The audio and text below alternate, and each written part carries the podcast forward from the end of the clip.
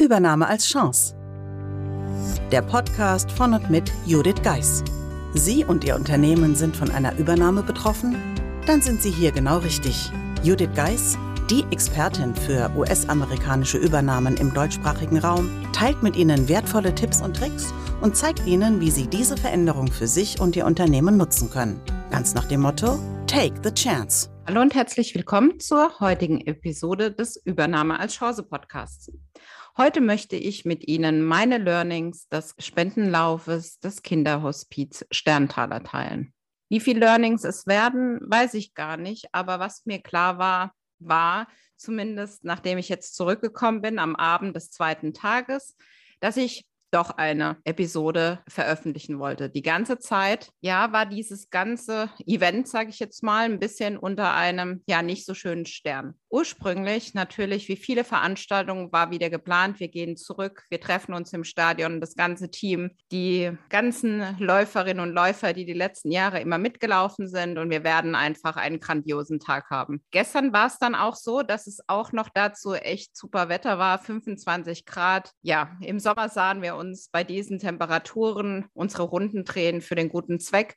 Und ja, wir haben uns alle mega drauf gefreut. Gefreut haben wir uns ehrlicherweise bis zu dem Punkt, als klar war, dass diese Veranstaltung so nicht funktionieren wird oder stattfinden wird, denn schlicht und ergreifend die Auflagen in Zeiten ja, von Covid-19 der Stadt Mannheim zu groß für den Veranstalter waren. Und ich muss sagen, bei mir, aber auch bei meinem Team machte sich irgendwie Ernüchterung breit irgendwie wollte keine Vorfreude aufkommen. Und irgendwie hatten dieses Mal auch unsere Spitzenläufer die ja die Jahre zuvor uns regelmäßig begleitet haben, auch alle irgendwie anderes zu tun, andere Termine oder ja, ganz einfach, schlicht und ergreifend keine Lust. Die letzten Jahre haben wir so viel aus diesem Event rausgenommen, dass wir als Team mehr zusammengewachsen sind an einem Stück, obwohl wir sehr oft virtuell miteinander arbeiten, gemeinsam bei dieser Veranstaltung und gemeinsam einfach einen tollen Tag verbracht haben. Dies war so diesmal nicht möglich. Und so wankte ja, über die letzten zwei Tage so ein bisschen meine Idee, ja, eine Episode als Rückblick sozusagen aufzunehmen. Ja, was war uns bei dem Ganzen aufgefallen? Das eine ist natürlich, online geht mehr als man denkt. Der ein oder andere hat die Episode vielleicht schon gehört. Also wir machen schon so einiges online und arbeiten seit Jahren virtuell zusammen. Aber irgendwie fehlte uns das Persönliche, das sich treffen und ja, dieses Flair dieses Events. Und da musste selbst ich oder muss selbst ich heute eingestehen, online hat seine Grenzen oder in diesem Fall der virtuelle Lauf.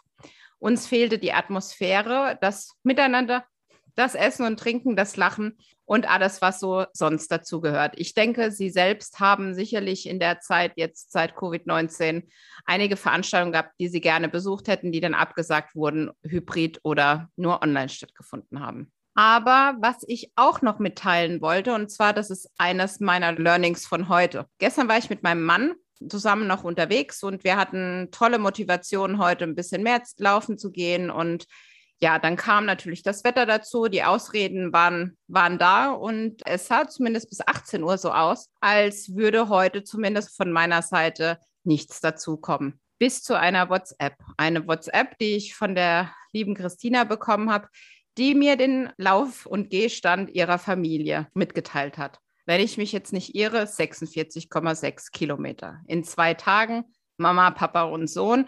An dieser Stelle, liebe Christina, lieber Harald, lieber Erik, danke, dass ihr ja so motiviert dabei gewesen seid. Zumindest sieht es nach außen aus, als wären sie so motiviert gewesen. Aber auch, wie ich weiß, haben die drei auch zu kämpfen gehabt, eben auf diese Kilometer zu kommen.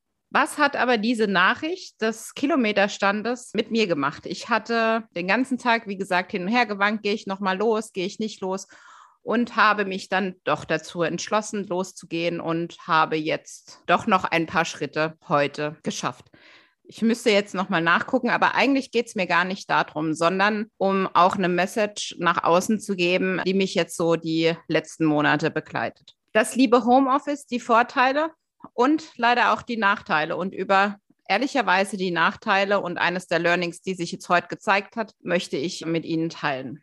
Seit letztem Jahr habe ich angefangen, mit meiner Uhr zu verfolgen, wie viel ich mich am Tag so bewege. Ähm, ich glaube, genau, der Auslöser war circa ja, im Juli letzten Jahres, als ich einen Bericht gelesen habe, wo eine Autorin geschrieben hat, dass sie festgestellt hat mit ihrer Pulsuhr, dass sie in ihrer Wohnung lediglich 47 Schritte an einem Tag gemacht hatte. Und äh, ja, da war die Neugierde da, die Pulsuhr musste gesucht werden und dann schaute ich mal. So an einem guten Tag, wenn ich nur daheim geblieben bin, was ja leider in den letzten Wochen und Monaten öfters mal so vorkam, kam ich auf knapp 2000 Schritte. Okay, ich war also mehr unterwegs, aber das lag schlicht und ergreifend ja daran, dass unsere Wohnung einfach größer zu sein scheint als die der Journalistin. Die ganze Zeit war mir jedes Mal ein Ziel, dass ich den Monat drauf mehr Bewegung haben wollte als zuvor. Die immer wieder gepredigten 10.000 Schritte, die waren irgendwie ja einfach immer weit weg von mir. Aber ich habe gesagt, okay, solange sich das in die richtige Richtung bewegt, bleibe ich da dran und finde ich auch ja weiterhin gut und ist okay. Und ich wollte ganz wichtig mir auch keinen Leistungsdruck machen. Im Juni, also nachdem dann die Öffnungen in diesem Jahr stattgefunden haben, haben die Schritte ganz schön Boost bekommen. Und da habe ich gedacht, okay, das Thema kann ich so ein bisschen aus dem Auge verlieren. Und so ist es auch im Juli gewesen. Die Arbeit, ja, war irgendwie mehr als sonst. Und so kam Ende Juli, ja, der Schlag ins Gesicht oder die Erkenntnis beim Aufrufen meiner, meiner Statistik für den Juli. Und ich muss sagen, die Statistik war unterirdisch und Sie können sich vorstellen, das hat mir nicht so gefallen. Und nun stand ich da und hatte mir überlegt, okay, was kann ich tun? Wie kann ich das Ganze so in meinen Alltag eingeben, dass ich mich wieder mehr bewege, damit mehr für meine Gesundheit mache und letztendlich auch zum Abschalten komme. Jedenfalls habe ich mir dann die Challenge gesetzt, im August im Schnitt möchte ich 5000 Schritte pro Tag gehen. Das heißt, gut zu schaffen, auch mal, wenn ein Tag dabei ist, wo ich hm, vielleicht einfach nicht fit bin oder was anderes dazwischen kommt. Aber das dachte ich, das sei ein, ja, eine super Sache. Ich merkte dann im Laufe des Augusts, dass ich anfing, ja, meine Gewohnheiten zu ändern, weniger das Auto zu nutzen, wenn es nicht ganz, ganz unbedingt notwendig war, aber auch, wie ich wirklich kontinuierlich meine Runden trete. Klar, ich hatte dann meinen Kopfhörer auf den Ohren und habe Podcasts gehört, habe das Angenehme mit dem Nützlichen verbunden sozusagen, aber ich trete fleißig meine Runden. Und ich merkte diesen Effekt und der ein oder andere von Ihnen wird es auch wissen. Ich merkte den Effekt, dass ich im Kopf klarer war, dass ich freier war, dass ich natürlich fitter war, aber noch viel besser, dass ich zu besseren Lösungen an meinen Tagen kam. Das heißt, ich hatte neue und ehrlicherweise auch bessere Ideen, wenn ich vorher einfach mal ein bisschen meine Runden gedreht hatte und nicht in diesem vielleicht auch Hamsterrad, in dem ich mich so ein bisschen befunden hatte, gefühlsmäßig, ein bisschen auszusteigen ja, die 5000 Schritte sollten es sein. Es waren dann im Schnitt über 7000 Schritte, weil ich schlicht und ergreifend ja die Motivation von allein dann hatte und ähm, ehrlicherweise war noch eine Woche Urlaub dabei, die das auch nochmal erleichtert hat. Ja, jetzt ging es natürlich im August darum, okay, soll ich mich jetzt darüber freuen und meine Challenge wieder ad acta legen? Und dann kam es, dass ich anfing, die Episoden für den Sterntaler Lauf aufzunehmen. Und für mich war dann so weit, dass ich gesagt habe, okay, jetzt schau mal, ob das jetzt so ein Einmaleffekt war im August oder ob die positiven Effekte bleiben, wenn du das im September auch machst. Und ich muss sagen, es war fast noch besser. Ich fühlte mich mit jedem Lauf besser. Und Lauf heißt eigentlich Spaziergang. Und ich fühlte mich einfach motiviert und es war einfach super. Und jetzt zu meinem Hauptlearning. Heute Abend hat mir das geholfen, denn irgendwann zog ich meine Laufsachen an und lief dann einfach los. Und das erste Mal überkam ich dann auch von unterwegs nochmal den Ehrgeiz, nochmal eine gewisse extra Meile zu gehen, sozusagen, indem ich einfach ein paar Schritte mehr gelaufen bin, als ich ursprünglich vorhatte. Und ich kam dann heim und ich muss sagen, ich war positiv wirklich gestimmt. Irgendwie die Endorphine, wie man so schön sagt, sind bei mir rumgespukt. Und ich muss sagen, was mir irgendwie geholfen hat, ist es dann letztendlich in der WhatsApp-Gruppe Christina zu schreiben, dass ich jetzt doch noch mal los bin und wie sie dann das gemeinsam mit mir gefeiert hat. Also, was will ich Ihnen mit der Episode hier sagen? Natürlich, dass wir für den guten Zweck gelaufen sind und das ist mit Sicherheit eines der Hauptgründe. Aber letztendlich habe auch ich, die schon jahrelang viel im Homeoffice gearbeitet habe, in der letzten Zeit meine Bewegung massiv reduziert. Und das tat mir schlicht und ergreifend nicht gut. Und es war auch ehrlicherweise so ein bisschen schleichender Prozess, weil irgendwie hatte man ja immer was zu tun. Und im Büro ja, wurde es nie langweilig und so hatte man natürlich die besten Ausreden, nicht nach draußen zu gehen.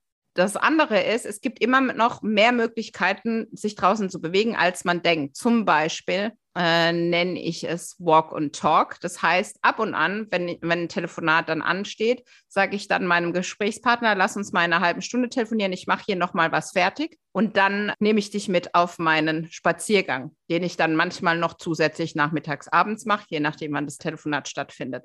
Früher dachte ich, hm, das ist irgendwie blöd, so unterwegs, aber ich muss sagen, es äh, tut mir gut und interessanterweise ist dieses Walk and Talk auch anstrengend, weil wenn man es dem Gesprächspartner, Gesprächspartnerin sagt, dann entschließen sie sich meist auch selbst sich zu bewegen. Also vielleicht auch für Sie eine Idee. Und wie gesagt, im Homeoffice neigt man einfach dazu, sich dann weniger zu bewegen. Man hat tausend Gründe, was noch alles gemacht werden muss. Aber wie ich es auch immer meinen Kunden sage und manchmal leider selbst vergesse, die Arbeit wird kein anderer tun, denn sie wird noch da sein, selbst wenn sie sie nicht machen, weil die Heinzelmännchen, die kommen leider nicht über Nacht und werden die Arbeit machen. Von dem her vielleicht der ein oder andere Impuls aus meinen Learnings für Sie persönlich. Und bevor ich das noch vergesse, was natürlich so ein virtueller Lauf auch für Vorteile hat, ist, dass wieder auch Teilnehmer, Teilnehmerinnen von weiter weg teilnehmen konnten und somit auch zum Beispiel in Brandenburg und in Wien oder auch in Frankfurt-Eschborn Kilometer für unser Team erlaufen wurden. Also natürlich gibt es immer noch auch für diese Online-Veranstaltung auch Vorteile, Dinge, die man so besser zusammenbringen kann und so gemeinsam was erleben kann, was man sonst nicht könnte. Aber ja, ich denke, Sie geben mir recht. Wir freuen uns auf viele Veranstaltungen, die wieder live und in Farbe stattfinden. Man sich gegenseitig wieder ja, einfach sehen und spüren kann. Eine herzhafte Umarmung, jeder von uns weiß das, fehlt manchmal gerade jetzt in dem Alltag. Und natürlich, wenn man eine gemeinsame Sache vertritt, dann macht es noch viel mehr Spaß. Ich würde mich freuen, wenn Sie mit mir teilen, was Ihre letzte virtuelle Veranstaltung war und wie Sie das mit anderen geteilt haben. Ich würde mich freuen, wenn Sie mir dazu eine E-Mail an podcast at thebridge-online.com senden. Oder aber Sie nehmen teil an dem nächsten virtuellen Hörertreffen, das schon im Oktober stattfindet. Ich freue mich, wenn Sie die nächste Woche wieder einschalten und wünsche Ihnen bis dahin eine gute Zeit. Meistern Sie jetzt mit der Übernahmeformel Ihren Arbeitsalltag während der Integration in einen US-amerikanischen Mutterkonzern. Das Buch unterstützt Sie mit einem klaren System, vielen Praxisbeispielen und Tipps. Mehr dazu unter www.thebridge-online.com slash Übernahme-Formel. Den Link dazu finden Sie natürlich auch in den Show Notes.